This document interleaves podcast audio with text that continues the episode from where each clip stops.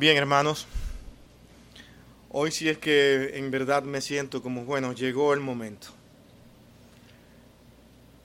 El tema que nosotros vamos a tratar hoy tiene mucha relevancia para la vida del creyente, pero antes de decirle lo que vamos a tratar y el verso que nosotros vamos a leer hoy, vamos a tener un tiempo de oración para ponernos en las manos de nuestro Dios. Bendito Dios y Padre nuestro, Señor, en tus manos nos colocamos.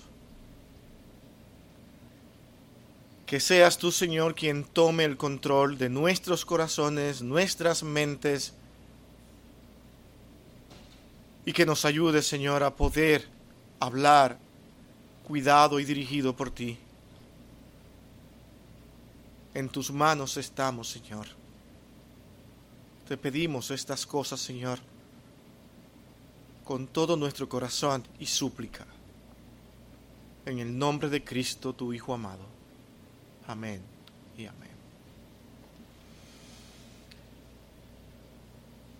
Caminando en la plenitud de Cristo es el tema que queremos hoy tratar y para eso vamos a ir a Efesios capítulo 3, 14 al 21.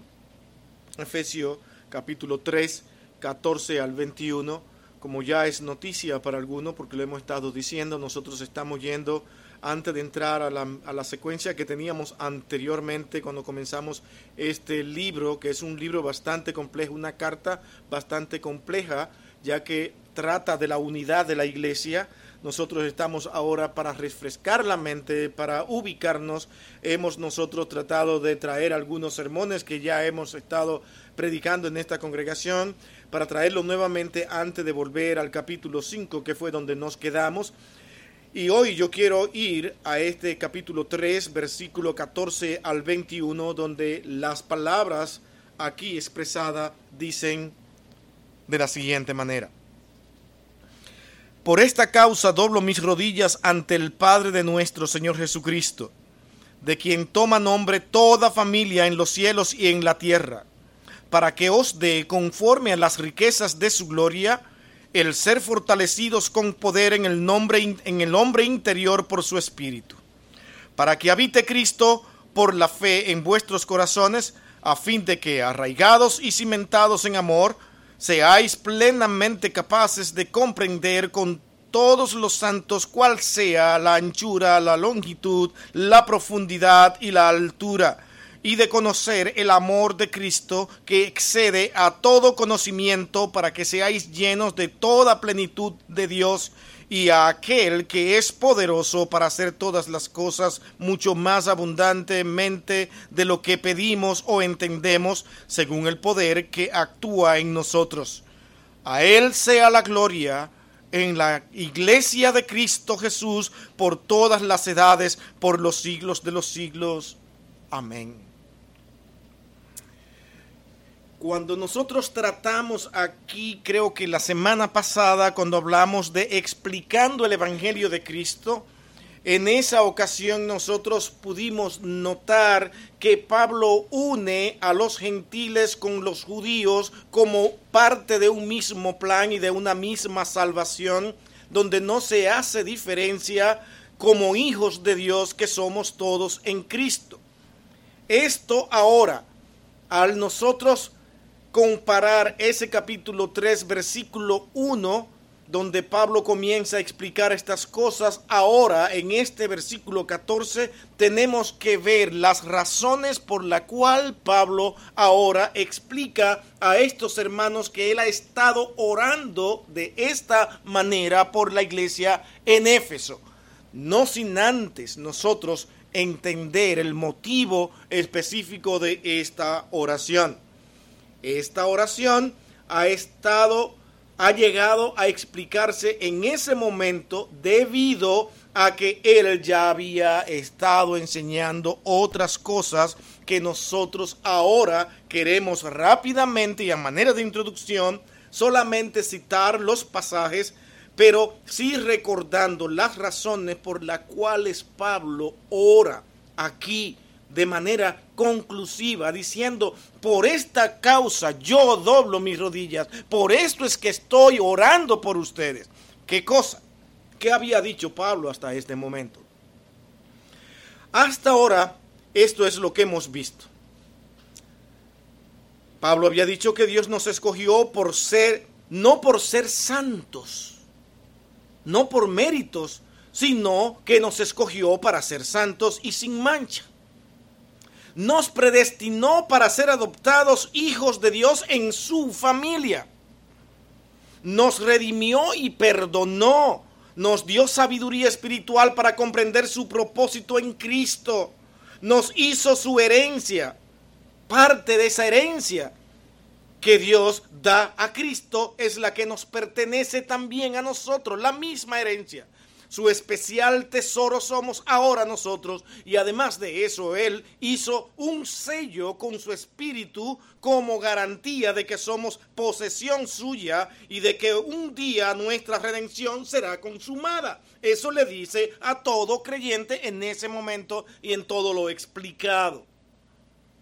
Bueno, precisamente por esa razón, Pablo expresa ahora su preocupación y oración de que nosotros como creyentes y aquella iglesia de Éfeso pueda crecer en el conocimiento de lo que ahora somos en Cristo y lo que hemos recibido de Cristo. En otras palabras, Pablo estaba intercediendo ante el Señor para que todo lo que Dios ha hecho en nosotros continúe manifestándose, continúe creciendo, se continúe mirando a través del avance de nuestras vidas y del avance de su iglesia. La pregunta surge entonces, ¿somos todos los hijos de Dios responsables de nuestra manera de actuar con respecto a lo que Pablo ha querido y ha deseado La realidad es que el deseo de Pablo se cumple en el sentido de que la iglesia de Cristo a través de todos estos siglos ha permanecido, Dios ha cuidado su iglesia, Dios la ha protegido, Dios la ha guardado y muchos de sus hijos de Dios han dado testimonio a través del tiempo de todo lo que Dios ha hecho, pero también nos encontramos con otros creyentes que no se han sujetado, no se han sometido de la misma manera a lo que Pablo deseaba en el corazón de cada uno de los creyentes de aquella iglesia en Éfeso. Lo que nos deja a cada uno de nosotros algo para pensar. ¿Qué estamos nosotros haciendo? ¿Dónde estamos nosotros para continuar avanzando y creciendo? Pero continuemos mirando este trasfondo histórico antes de esta oración. Cuando vemos el versículo, dije anteriormente que solamente lo vamos a citar sin leerlo. En el capítulo 1, el verso 15 al 23, Pablo ora ardientemente para que podamos tener un mejor conocimiento de Dios, de su llamamiento y de la herencia que Dios ha preparado para con cada uno de nosotros en los cielos. Vamos entonces al capítulo 2, los versos 1 y 10. Espero no ir muy rápido, pero quiero realmente dejarle un contexto claro antes de entrar y analizar esta oración los versos 1 y 10, Pablo menciona que este mismo poder infinito nos dio vida juntamente con Cristo, aun cuando estábamos muertos en vuestros delitos y pecados, y resalta que ahora somos salvos por gracia es decir, un regalo que Dios da a quien Él quiere. Nadie se lo ha ganado, nadie se lo ha merecido, pero es una gracia que incluye un amor inmenso. Pablo está explicando esto a la iglesia de Éfeso. Mirando nuevamente el capítulo 1 y el versículo 14, no podemos dejar pasar esto cuando dice que ahora aquí él explica que nosotros vivimos como en Cristo, por el divino deseo y voluntad de Dios para la gloria de Dios, no la nuestra. Eso es lo que Pablo quiere dejar grabado en el corazón de todos aquellos a lo que Dios ha llamado a hacer su voluntad. Si pueden notar, Pablo está explicando y sacando a los creyentes de ir detrás de sus deseos y sometiéndose a lo que Dios ha establecido y ha dicho que son cada uno de ellos, los hijos de Dios. ¿Qué somos nosotros ahora? Bueno, todo esto que Pablo está mencionando en su oración. Luego, en el capítulo 2, los versos 11 al 22, entramos en una nueva sección en la que Pablo introduce un nuevo pensamiento y es que Dios, con su infinito poder y por medio de la muerte de Cristo, derribó la pared de separación entre los gentiles y su pueblo. Ahora nosotros, no solamente los gentiles, pasamos a ser parte del pueblo de Dios, sino que somos el mismo pueblo de Dios de la misma manera que lo son los judíos. De tal manera que ahora no hay separación, no hay división, porque Cristo lo une y Pablo explica esto de manera detallada en esos versos. Y parte de eso tuvimos que analizar cuando vimos el capítulo 3, analizando el Evangelio explicado, donde Pablo prepara ese ambiente para entonces entrar a esa oración. Es en el capítulo 3, los versículos 1 al 12 y casi al 13, si podemos decirlo, Pablo expresa que lo mencionado anteriormente, es decir, que los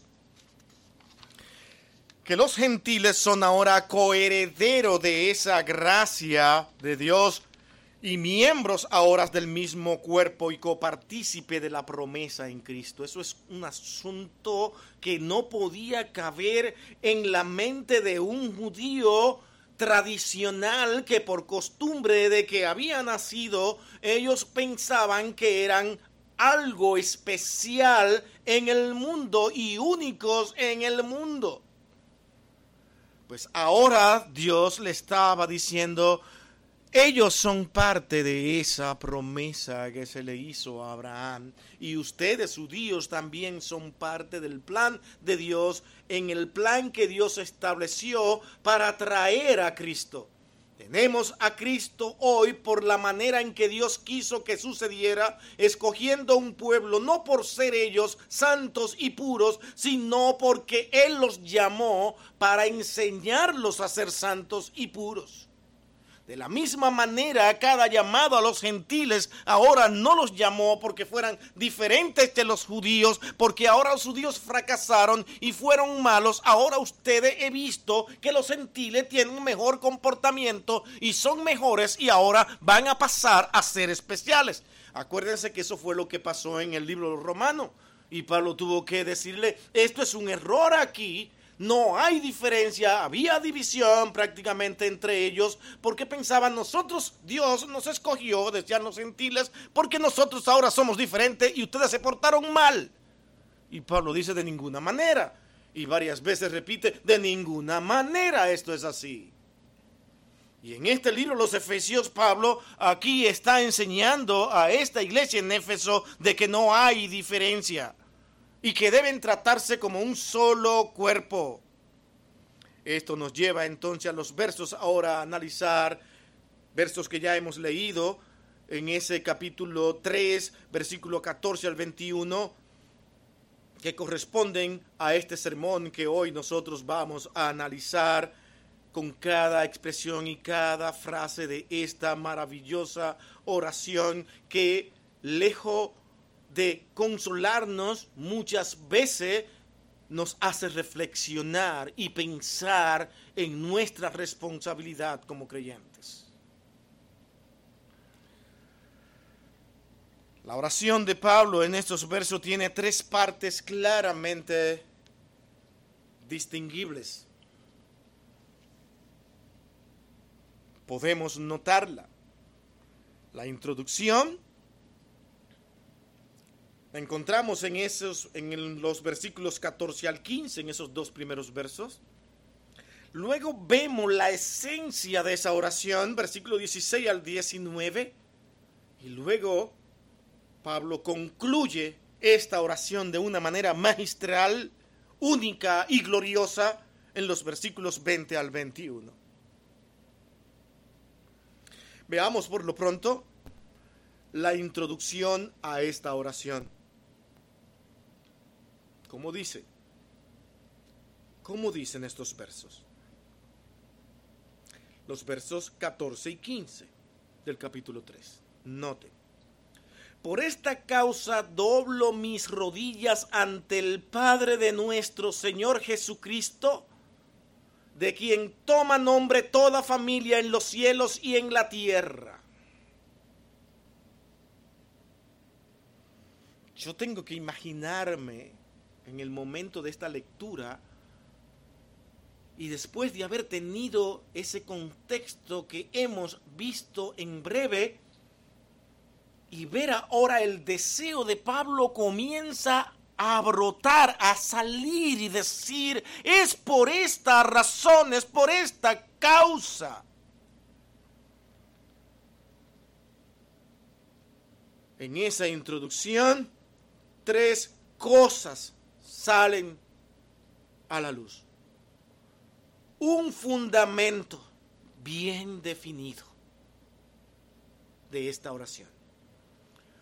Un objeto también definido y una actitud definida. Y es aquí donde esta mañana yo tuve que pasar un buen tiempo porque no estaba tan conforme. Después de haber estudiado el texto vi que me que se iba a extender demasiado y cómo reduzco esto de manera que se entienda, porque todo se me hizo muy extenso para analizar estas cosas tan básicas, tan importantes, hasta pensé hacer un, dos sermones y quedarme solamente analizando estos tres objetivos en el día de hoy, pero en verdad quiero ver más cosas hoy y es posible que surjan preguntas, pero voy a intentar terminar todo lo que preparé hoy de manera reducida. Bueno, y sin dar más explicación, porque eso también extiende lo que queremos hablar, veamos rápidamente el fundamento definido de esta oración. Noten esta parte por esta causa. es el fundamento, hay algo básico aquí. Hay una razón por la cual Él ora.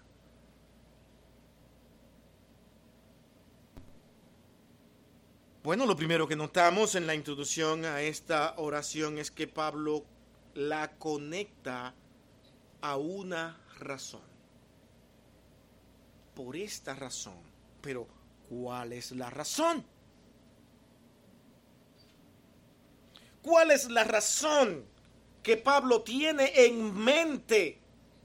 Todo el mundo a la expectativa. Ok, sigamos leyendo. ¿Por qué razón ahora? Bueno, por lo antes dicho. Esto es lo que me mueve a orar. Porque podemos ver todo lo que Dios ha hecho por nosotros cómo nos ha unido, cómo nos llama al servicio, a reconocer lo que Él es, pero Pablo entiende que eso para un ser humano necesita la ayuda de Dios y se necesita interceder ante el Señor y expresarle al Señor su deseo de lo que Él quiere. Él acaba de decir algo sumamente grande. Incluso en el capítulo 3, Él lo pone como un misterio que antes no había sido revelado y que ahora ha sido revelado de manera especial a ustedes, Efesios. Tal manera que esta carta todo el mundo estaba pendiente porque era de una relevancia fundamental aquí.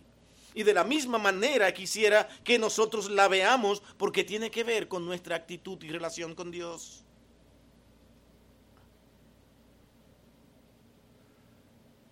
Es claro entonces que esta oración está en última conexión, en íntima conexión con la teología que ha presentado en los capítulos 2 y 3.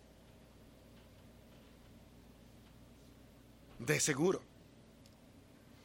En otras palabras, esta oración surge debido a la posición que ahora tienen los gentiles en el plan de salvación.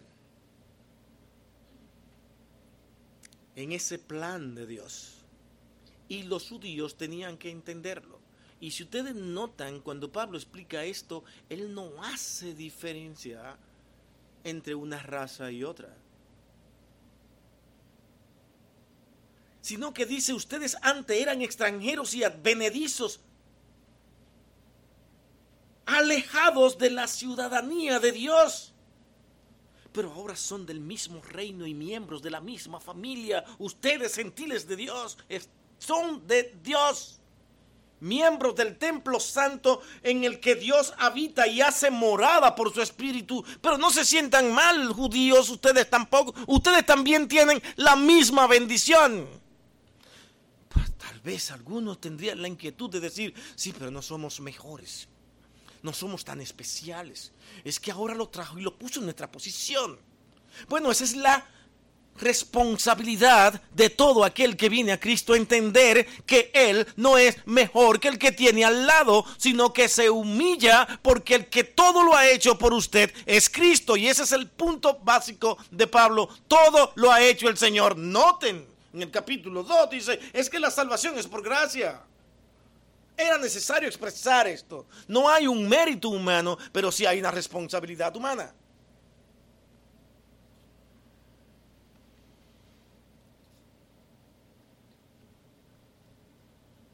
¿Por qué? Porque Cristo con su muerte en la cruz,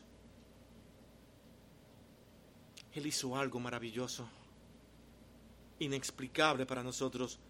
Él explica que Él derribó la pared que había intermedia de separación entre Dios y los judíos.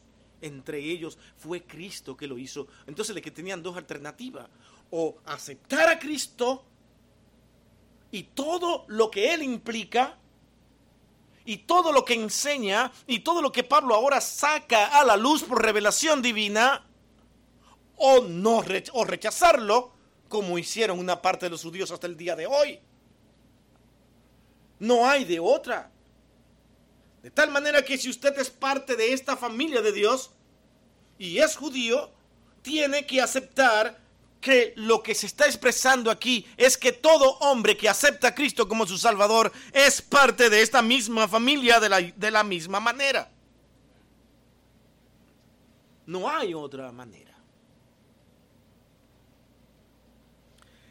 Teniendo todo esto en nuestra mente, podemos seguir al apóstol cuando dice a los hermanos en Éfeso que él ora por ellos.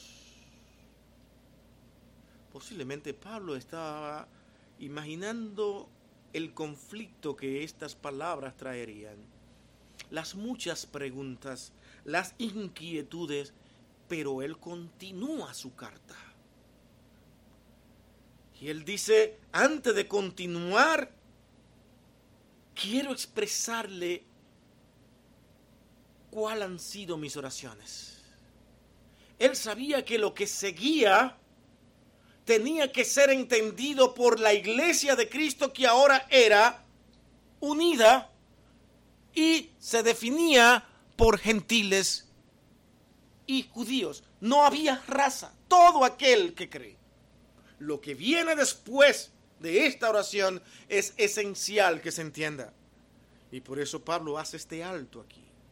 Y nos enseña seguidamente un principio importante de la oración y es que la base de la oración de Pablo era su conocimiento de Dios. A mí me ha sido dado a conocer esto que estoy expresándole.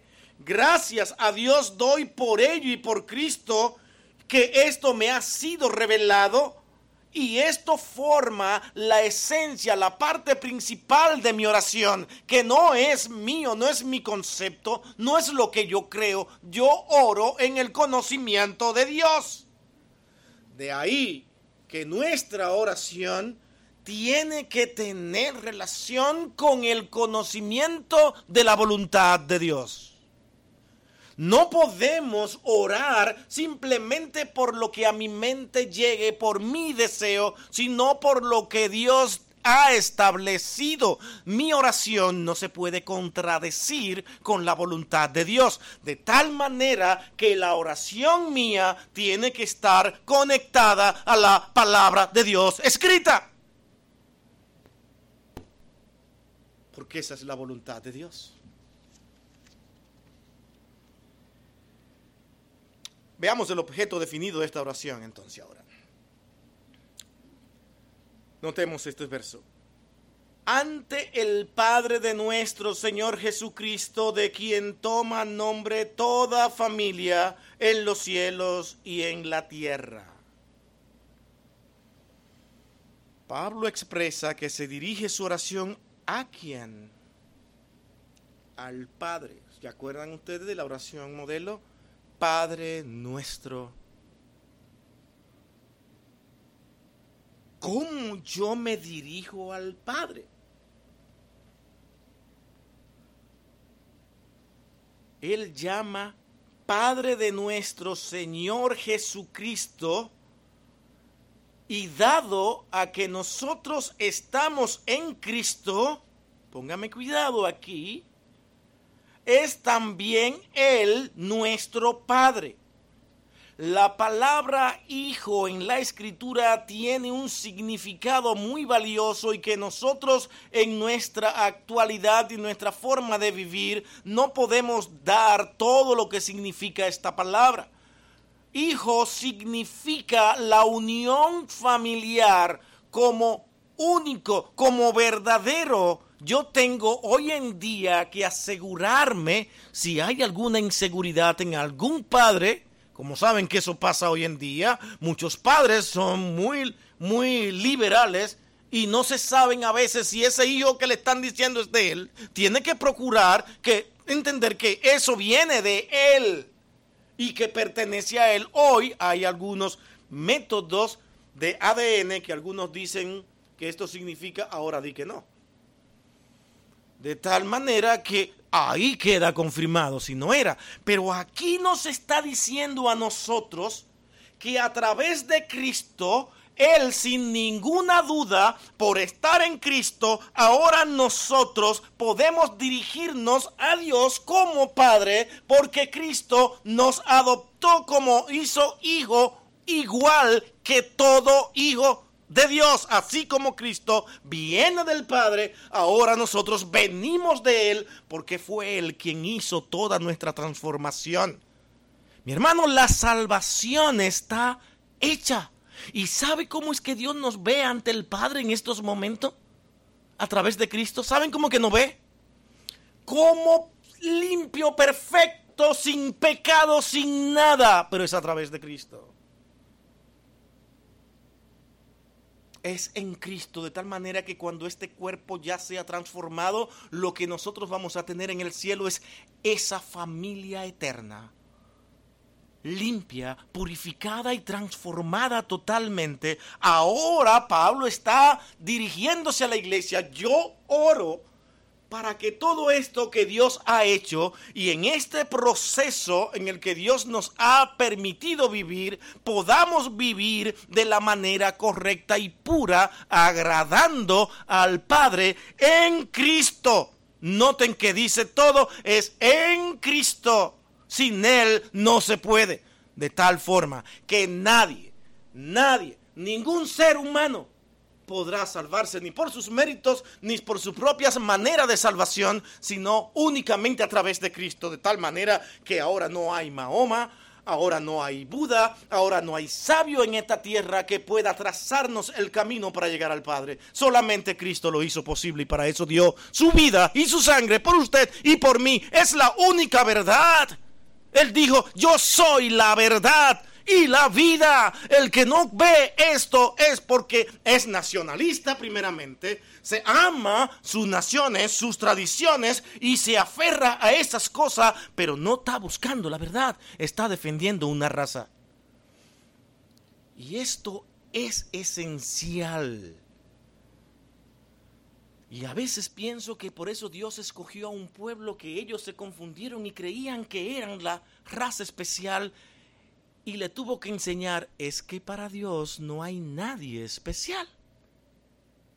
Ni la salvación realmente depende de ustedes porque Dios le haya escogido. Bueno, esto no se tuvo en cuenta cuando llega Mahoma. Mahoma expresa que ellos tienen la verdad y ahora se hace una religión nacionalista y ellos pretenden eh, decirle al mundo que ellos encierran todo lo que es la vida, encierran a Cristo y todo en su religión, porque ellos son especiales, son la nación. No hay nación especial que pueda levantarse y decir, en nosotros está la salvación. Dios nos escogió para traer la salvación. No, Dios escogió a alguien que no tuvo parcialidad en ningún lugar. Escogió a Cristo que fue único en esencia y Él es la simiente de Dios, de los hombres. no sé si se entendió esto.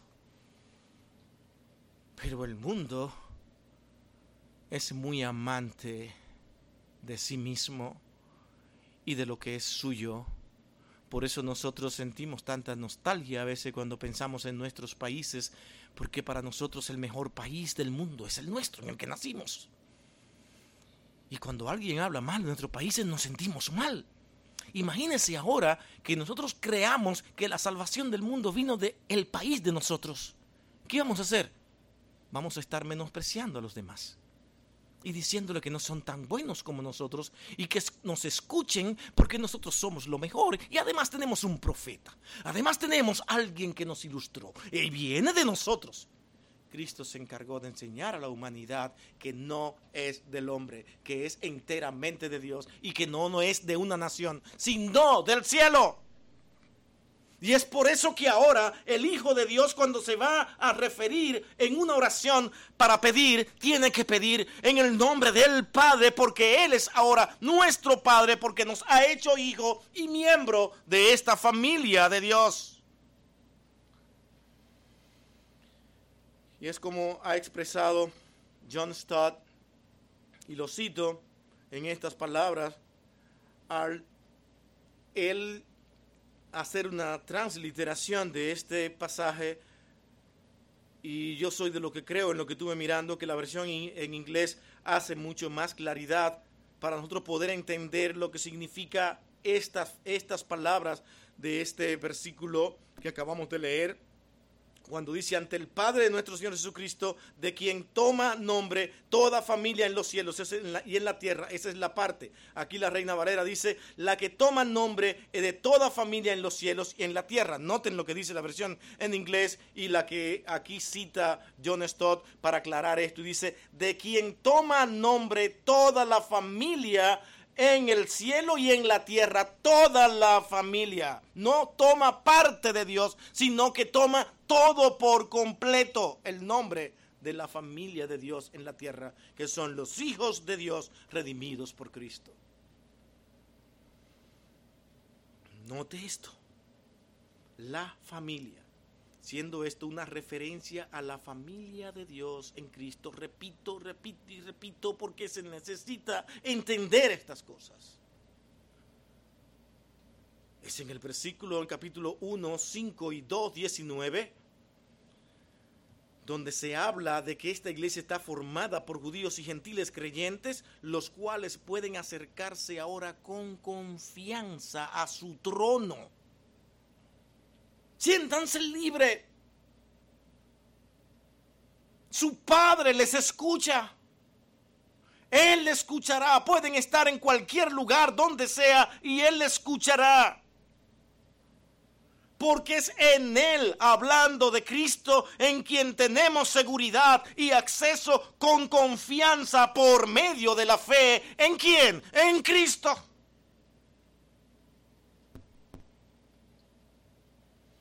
Pablo está interesado en que nosotros, los creyentes y aquella iglesia de Éfeso, entiendan de que todo debemos mirar a Cristo. El mundo tiene que poner sus ojos en Cristo. Cada vez me convenzo más de que no somos capaces de convencer a nadie ni de transformar corazones. Es difícil cuando usted le predique el Evangelio a un no creyente y a veces esta persona, cuando usted le va a hablar de Dios, ellos expresan mejor de Dios que lo que muchas veces expresan los creyentes. Oh, no, para mí Dios es todo. Yo, yo llevo a Dios aquí en mi corazón. Yo dije, pero yo no puedo ser hipócrita, porque si yo voy a la iglesia y hago, pero tú quieres servir a Dios, pero quieres también seguir tus deseos. Es que yo no, yo me gusta esto, pero yo, yo tengo mi definición. Yo tengo a Dios en mi corazón. ¿Cómo tú sabes que tiene a Dios en tu corazón? Porque tener a Dios en su corazón es cuando Dios te ha llamado, te ha redimido, te ha transformado y ocurren todas estas cosas que Pablo explica que pasan en la vida de un creyente. Un no creyente puede decir mil veces, creo en Dios, acepto a Dios y yo sé que Él es grande, pero si no vive para Dios, no está dando testimonio de que en verdad Él pertenece a Dios. Por algo, dice la Escritura, ¿Lo quieren conocer? ¿Quieren conocerlo? ¿Cómo? ¿Cómo sabemos? Vean los frutos. No se puede decir creo en Dios y ser más fervoroso en decir creo en Dios y hasta lloran. El no creyente hasta llora. Pero comienza a hacer su propia teología. Para servir a Dios no hay que estar en la iglesia, no hay que estar reunido con los creyentes, no hay que hacer aquello, no hay que hacer lo otro, y ordenan su vida fabricando ahora un Dios a sus deseos. Y es en ese Dios que ellos dicen que creen, en el que ellos mismos se fabrican. Ahora, cuando el creyente ora y viene a la escritura, lo hace con conocimiento de la voluntad de Dios, se entera de lo que Dios quiere para su vida y se humilla ante su presencia y ahora tiene una actitud definida en esta oración y eso es lo que vamos a ver. Esta actitud definida de la oración en los siguientes versos, cuando Pablo dice ahora, yo doblo mis rodillas. Entre los judíos la postura habitual para orar no era de rodilla.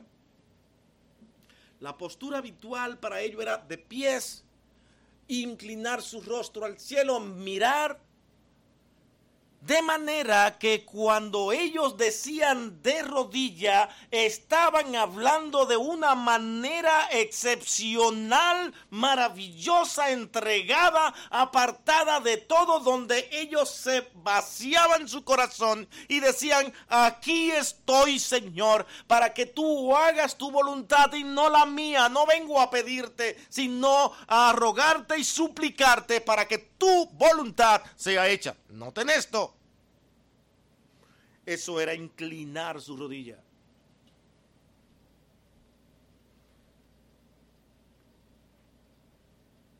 Y esto pone de manifiesto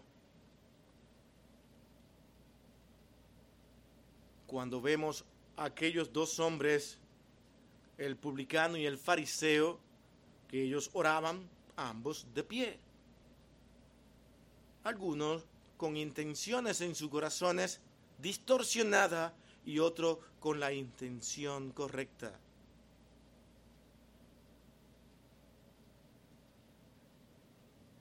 Por ejemplo, hablando de orar de rodilla y con ese sentido excepcional y único que esto significaba, nosotros vemos a Esdra cuando él llegó después de, aquella, de aquel regreso de Babilonia, él dice que él se postró de rodilla y pidió perdón por los pecados del pueblo. Fue una manera de súplica excepcional porque él sabía que únicamente Dios en ese momento merecía toda la honra, toda la gloria, tenía todo el poder y su corazón estaba vaciado ante él. No había mérito humano en ello y se habían vaciado completamente. Lo hizo Jesús también en Getsemaní al apoyar su rostro al suelo mientras dice que gotas de sangre salían como sudor. Lo hizo Esteban cuando estaba a punto de entregar al Espíritu. También hizo esta oración de rodilla, suplicando a Dios. Es algo único, único, maravilloso, excepcional de lo que Pablo aquí está hablando. Es tan importante lo que yo he acabado de decir. Es tan glorioso lo que yo he acabado de decir. Que por más que yo diga y explique, si Dios no lo hace, ustedes no lo van a entender. Por esta razón yo doblo mis rodillas. Olvidándome de todo mérito humano, de mí mismo, para que Dios tenga misericordia de ustedes y de mí. Esa era la oración de Pablo. El asunto está directamente conectado con lo que se ha venido considerando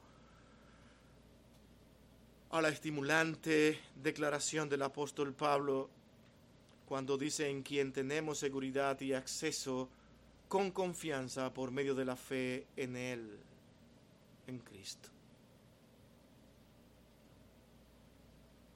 Este acceso al Padre que se menciona aquí definitivamente y bien claro en este verso 14 cuando dice ante el Padre.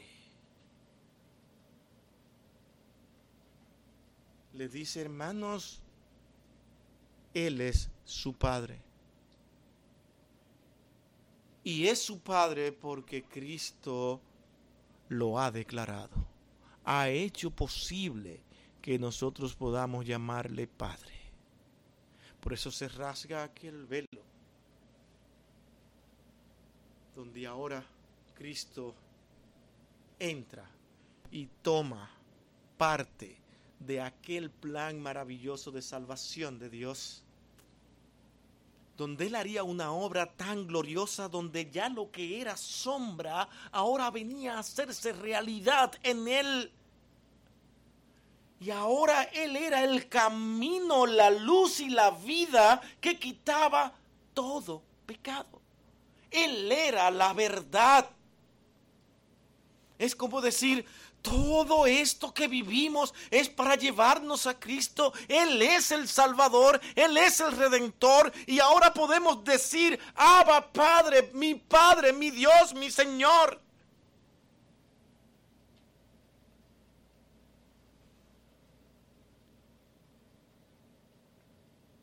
La actitud de respeto, la actitud de reverencia y de reconocimiento de que estaban frente a un Dios único, un Dios al que había que ver como la majestad. Era lo que Pablo estaba enseñándole cuando decía, de rodilla lo hago. No sé si ustedes recuerdan cuando en tiempos anteriores yo llegué a ver eso, ya no lo vemos ni de juego. Cuando alguien veía a una persona mayor, la manera de referirse a él, a un tío, a un padre, a un familiar, era inclinarse y decir la bendición tío, la bendición padre, esas maneras, pero era una actitud de doblar su rodilla y decirle, tú eres para mí muy especial, eres único para mí. Ya hoy no, ya estos muchachos no entienden nada de eso, se encuentran extrañísimo que hablemos de esta manera, porque para ellos no es importante respetar, sino que se les respete a ellos, porque ellos tienen una vida y los demás ya la vivieron, no les interesa. De tal manera que si tratamos a Dios de esta misma forma va a pasar lo mismo que está pasando con nuestros jóvenes adolescentes hoy en día, que no saben respetar. A veces he citado aquí una, un acontecimiento donde me encontré con una persona que decía ser creyente. En esa ocasión tenía a mi hermana que había sufrido un accidente prácticamente para morir y Dios la rescató, le dejó saber, Dios le permitió seguir viviendo, pero él decía, yo no tengo ningún temor porque yo vengo ante Dios como, como en familiaridad, porque Él es mi familia. Y yo vengo y entro y hablo con Dios, mira, tú, eh, tú sabes lo que yo quiero, tú sabes que yo necesito esto, esto y esto, como si estuviéramos hablando con cualquier otro, porque hay mucha amistad que Él es mi Padre. A veces estas personas piensan que pueden venir ante Dios cuando le cité el texto de Moisés. Mira, a Moisés, Dios le dijo, quita tu sandalia porque el lugar que tú pisas santo es. Oh, sí, sí, sí, claro, claro, entiendo eso, pero eso eran otros tiempos. Cristo ahora nos liberó y nos ha hecho libre. Dice, entonces nos ha hecho libre para pecar y hacer y referirnos a Dios como querramos. ¿Esa es la libertad que tú te refieres? La libertad de la cual habla la Escritura es que ahora el pecado no, no tiene autoridad sobre nosotros, sino que a través de Cristo vencemos el pecado. Pero no tiene nada que ver con nuestra forma de nosotros venir ante el Señor. El Señor sigue siendo majestuoso, el Señor sigue siendo un ente de reverencia y respeto. Yo no puedo venir ante Dios y abrir las puertas y decirle, ¡Hey, aquí estoy, Señor! Mira, vine a hablar contigo. ¿Y qué, muchachón? ¿Cómo tú estás? No tiene sentido, es Dios te va a rechazar. Porque Él es el Todopoderoso, Él es el dueño y Señor de nuestra vida y esa actitud tendrá que seguir hasta la eternidad siempre será el dueño y señor de todo.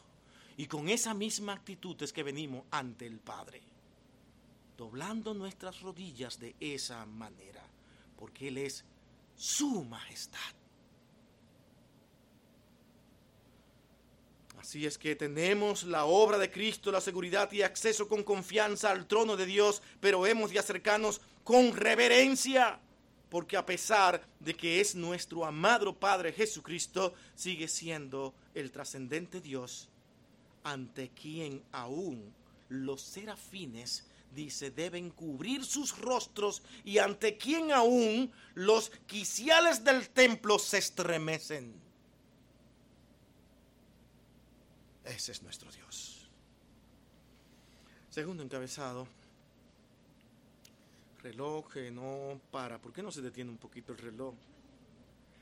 La esencia de la oración, versículo 16 para que os dé conforme a las riquezas de su gloria el ser fortalecidos en el poder del nombre interior por su espíritu, para que habite Cristo por la fe en vuestros corazones, a fin de que arraigados y cimentados en amor, seáis plenamente capaces de comprender con todos los santos cuál sea la anchura, la longitud, la profundidad y la altura, y de conocer el amor de Cristo y de conocer el amor de Cristo excede a todo conocimiento para que seáis llenos en toda la plenitud de Dios.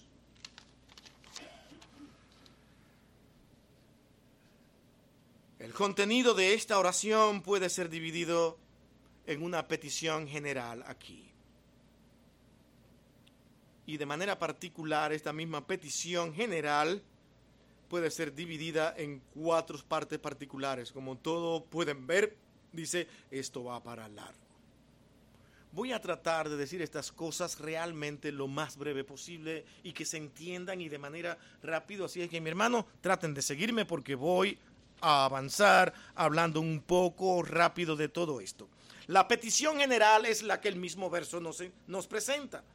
Para que os para que os dé conforme a las riquezas de su gloria el ser fortalecido con poder en el nombre interior por su espíritu.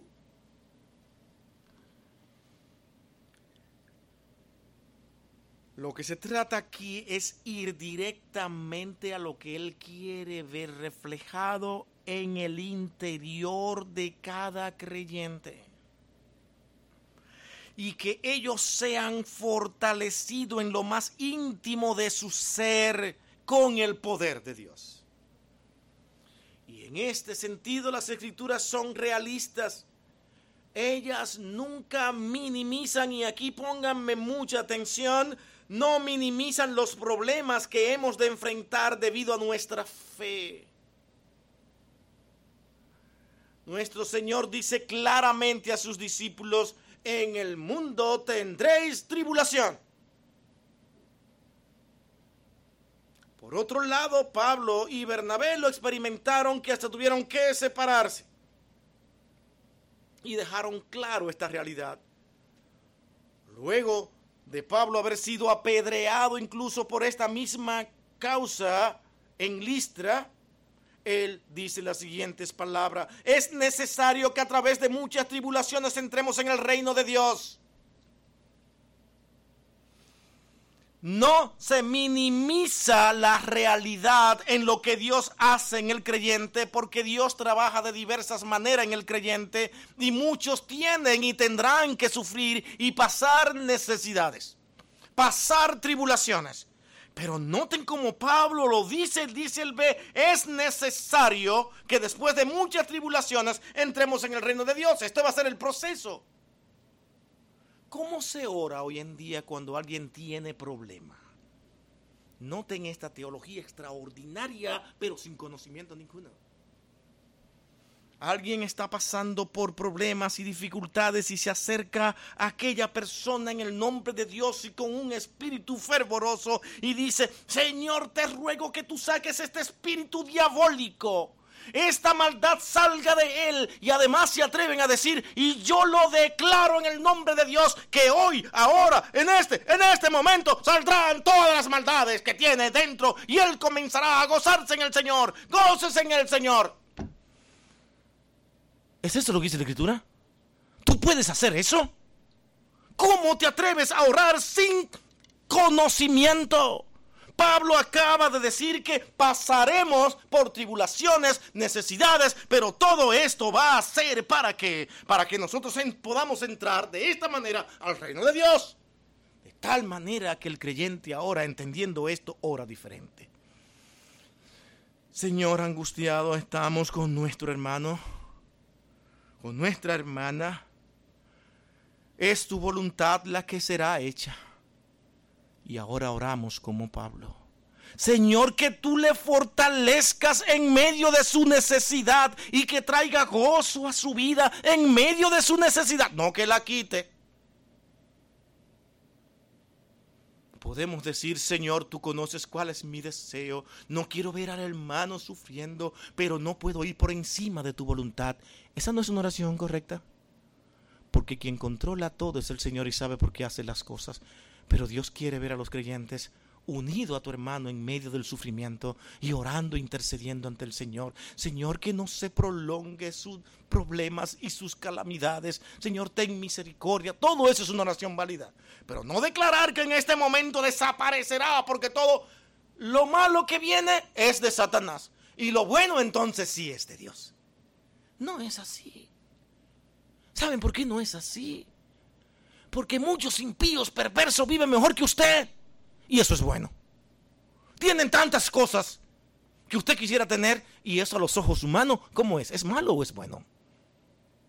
Pero usted mientras está pasando necesidades, ¿sabe? Dios te quiere así porque eso será lo que te llevará al reino de Dios, te va a purificar, te va a fortalecer, te va a hacer depender más de Dios y es lo que Dios está utilizando. Mi hermano, hay cosas maravillosas que no entendemos, pero el sufrimiento muchas veces es maravilloso en la vida de un creyente porque nos fortalece al final, nos enseña y nos ayuda a entender a otros. Las peticiones particulares que se desprenden de esta oración general. Como se ha dicho, el apóstol expresa cuatro peticiones particulares en las cuales se desprenden de la petición general como resultado de estas peticiones y son para que habite Cristo en vuestros corazones. Por esto estoy orando. Es necesario que seamos fortalecidos por Cristo a través de su Espíritu para que Cristo habite, habite en nuestros corazones través de tribulaciones, padecimientos y todo, pero para esto oro. Y así oro. No para que salgan sus problemas. Pablo en ningún momento menciona y dice, mi hermano, alégrense. Como yo tengo fe en el Señor, yo estoy aquí orando para que aquí, ¿quién de ustedes? ¿Quién de ustedes? Veo rostros aquí que, que están atribulados. Pues mire, hoy saldrán después de la lectura de esta carta, ¡uh, bendecido y sin problema! Pablo no dice eso. Estoy orando para que sean fortalecidos en la fe de vuestros corazones. Versículo 17 lo dice. Y alguien puede aquí, al ver este texto, preguntarse para que habite. ¿Habite? ¿Sí? ¿No se supone que Pablo está hablando a los creyentes? Sí, a los creyentes está hablando. ¿No se supone que Cristo mora en los creyentes por su espíritu por el cual fueron sellados? Sí. ¿Cómo es esto entonces? La clave aquí para entender esta frase es que hay dos palabras griegas para hablar de habitar. Una que se traduce habitar y la primera es de ella es habitar en un lugar como extraño. Es como, cuando usted llega a una ciudad que nadie lo conoce o a un lugar que nadie lo conoce y allí tiene que habitar y, y vivir en esto y con cierto temor porque lo están conociendo. Ahora aquí la palabra habitar es de alguien que vive ahí, que ya está ahí y que ahora por vivir ahí puede decir, pásame este vaso de agua necesito que me hagas esto. De acuerdo a como hemos hablado, ahora vamos a hacer lo siguiente. Hay un habitar aquí que es el que está mencionando donde hay una relación. Y este es el segundo habitar. Es decir, como extranjero que vive lejos de su lugar. Y la segunda palabra, cambio, significa radicarse en un lugar de una manera permanente. Ya vive ahí. La palabra que se usa aquí es la segunda, es decir, denota una residencia fija. Y esto puede ayudarnos a entender cuando nosotros vamos a Apocalipsis aquella parte de Apocalipsis, un pasaje muy conocido, 3.20, y que puede utilizarse también para lo que es el Evangelio, pero aquí básicamente está hablando a una iglesia que es la Odisea y está hablando a una iglesia en particular que es de creyentes y le está diciendo, he aquí, yo estoy a la puerta y llamo, si alguno oye mi voz y abre la puerta, entraré a él y cenaré con él y él conmigo. O sea, yo estoy aquí, yo puedo tocar a la puerta, yo puedo hablar con ustedes, yo puedo relacionarme con ustedes, no tengo que pedir permiso porque yo vivo aquí. De tal manera que aquel que se niega y no entiende quién es el que viene y quién es el que toca, está diciendo de que él es una persona no creyente. Pero lo que está diciendo aquí en este verso es que cuando el Señor viene y toca la puerta, aquel abre la puerta porque lo conoce y empiezan a relacionarse. Lo que Pablo está diciendo, para que Él tenga acceso libremente de transformar nuestras vidas, de hacerla crecer, de fortalecernos y que nuestros oídos escuchen la palabra de Dios. Eso es este habitar aquí. Espero haberme explicado. Es un habitar de relación permanente me conoce el que me abre la puerta, lo conozco yo a él, él tiene debilidades, pero me deja que yo lo ayude. Me abre su corazón para que yo trabaje en él. Y esta es la enseñanza. Ábranle su corazón al Señor. Dejen que Él lo transforme y cambie sus vidas.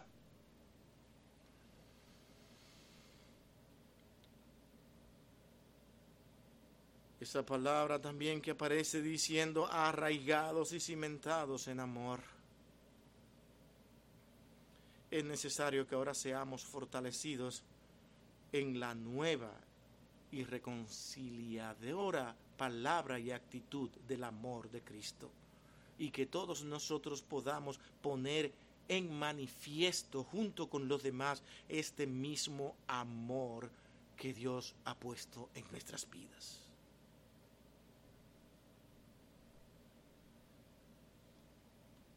Es el amor y no el conocimiento lo que nos hace cristianos fuertes. Es por el amor que podemos entender todo lo que Pablo está diciendo, porque ahora veremos las debilidades y sufrimientos y dolores de nuestros hermanos con amor. Y es por eso que en el capítulo 13 ejemplarmente Pablo dice, y si tuviera el don de profecía y en tendiera todos los misterios y todo conocimiento y si tuviera toda la fe como para trasladar las montañas, pero no tengo amor, dice Pablo, nada somos, no soy nadie. Eso es lo que dice.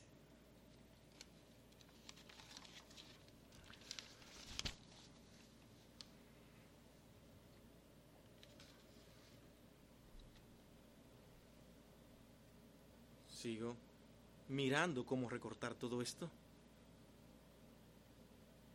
me llama la atención esta otra frase cuando dice, para que puedan ser plenamente capaces de comprender y de conocer qué cosa, el amor de Cristo. Así que Pablo desea, y es su oración, que podamos contemplar el amor de Dios en Cristo en todas sus dimensiones.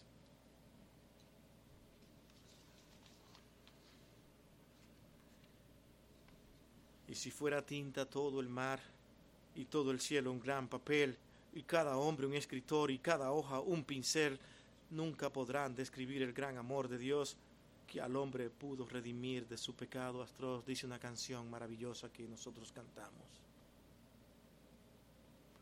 Nada, nada podrá describir ese amor de Dios, por más que lo describamos porque lo que Él ha hecho por nosotros lo ha hecho por amor y nosotros de la misma manera debemos dar por amor. Es la oración de Pablo además, la cuarta, para que sean llenos de toda la plenitud de Dios. Pudiéramos decir que este es el clímax o el punto más alto de los resultados de ser fortalecidos por Cristo en ese amor, en esa integridad y en ese conocimiento de Dios. Llegar a la plenitud de Dios. Y nuevamente aquí es importante, noten como dice la Reina Valera, llenos de toda la plenitud. La versión que encontré en mi mal inglés fue lo siguiente, y dice, hasta la plenitud de Dios, o sea, una continuidad, no recibiendo parte de la plenitud de Dios.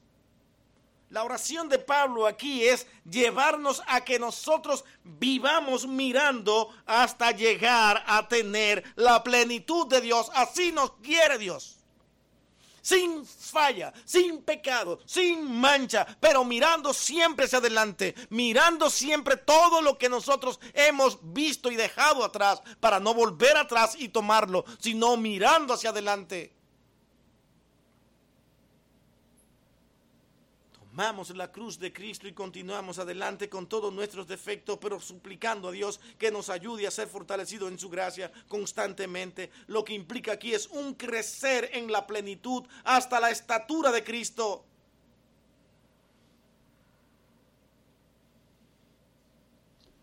Glorioso es nuestro Señor.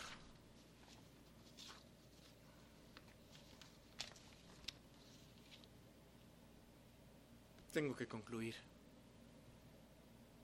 y con deseo de decir tantas cosas más de las cuales escribí aquí, y rogando al Señor que por lo menos las cosas esenciales de esta oración de Pablo puedan ser entendidas, no podemos nosotros dejar de hablar de la conclusión de esta oración.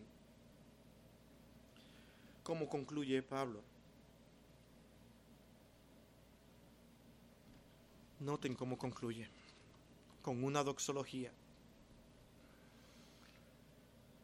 Verso 20 hasta el 21, dice, y a aquel que es poderoso para hacer todas las cosas, wow, es, que, que esto para mí es mucho. Los hermanos que me conocen saben que estoy haciendo un esfuerzo aquí para no irme abajo, porque lo que Dios ha hecho lo que Pablo está expresando aquí es exaltando el nombre de nuestro Señor por todo lo que ha hecho. Dice, y aquel que es poderoso para hacer todas las cosas mucho más abundante de lo que pedimos, mucho más. Y no lo sabemos. Más de lo que pedimos o entendimos según el poder que actúa en nosotros. Él dice ahora, a Él, a Él sea la gloria en Cristo Jesús por todas las edades, por los siglos de los siglos así sea, dice Pablo. Qué corazón el de aquel hombre. Qué corazón el de Pablo. Cómo Dios transformó y cambió aquel corazón en amor hacia aquellos hermanos.